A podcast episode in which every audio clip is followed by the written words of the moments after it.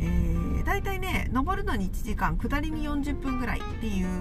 あの目安があるんですけれども、まあ、そんなもんかと思って、えー、歩き出しました。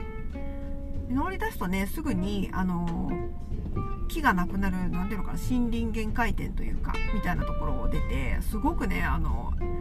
眺めがいいです。多分ねその車で登ってきた段階で結構ねもうあの高度を稼いじゃってるんですね。なので木で覆われたところからはあまり眺望がもちろんないんですけれどもその木がなくてただただあのざれきというか何ていうのかなされきというのかな、えーと、と溶岩だったりとか軽石みたいな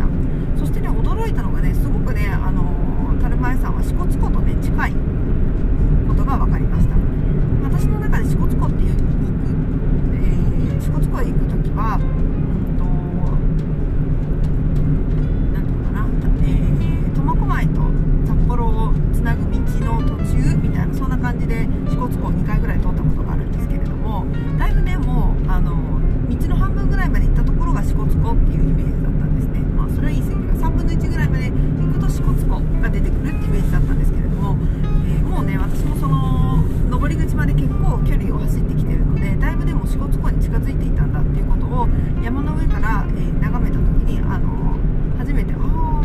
んなところかっていうのね初めて気が付いたっていうそんな次第でした。であの初心者向けの、えー、山っていうことも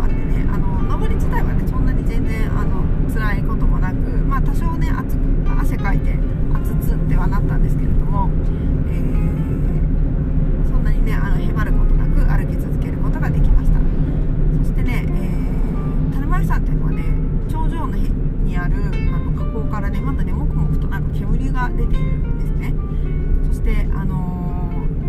ー、硫黄のね黄色いなんていうのかな噴出みたいなね噴出口の辺りが黄色くこう覆われてたりとかなんか白く覆われてたりするところが見えてね。なんかちょっとこの前あの知床旅行の時に行った硫黄山ですね、えー、川湯温泉の近くの硫黄山をねちょっと思い出させるようなそんな感じの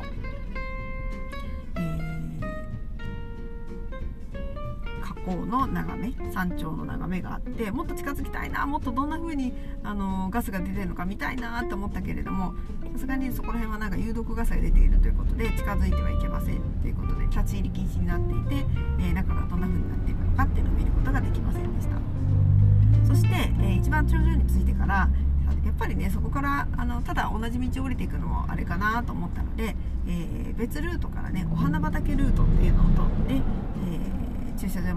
戻ってきました。大体ね2時間半ぐらいかかったのかな？2時間ではちょっとたどり着かなかったっていう感じですね、えー、なのでまあ上りに1時間下りに下り1時間ちょっと他のところ回り道もしたりしたのでまあ合わせて2時間半ほどかけて、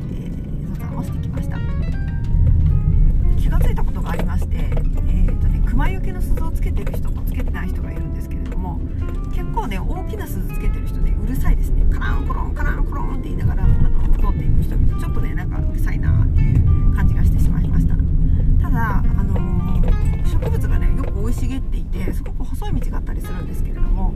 えー、そのそういう道を通ってる時にカランコロンカランコロンと言って向こうからそういうあのつけた人が来るとあのあ誰か来るな避けなきゃっていうことが分かってねそういう意味ではいいいい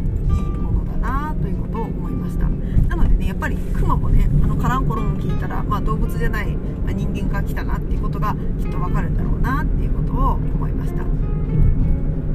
そして、えーと、マナーの問題だと思うんですけれども山道細い山道でね行き交う時に上りの人が止まるのか下りの人が止まるのかどっちがマナーなんだろうって思いながらねあの、まあ、臨機応変に私の方が先に気が付いているぽかったら私が止まるし私が知らずに歩いていたら前の人が止まってくれていたっていうことがあったのであそういうことを気をつけなきゃいけないんだなっていう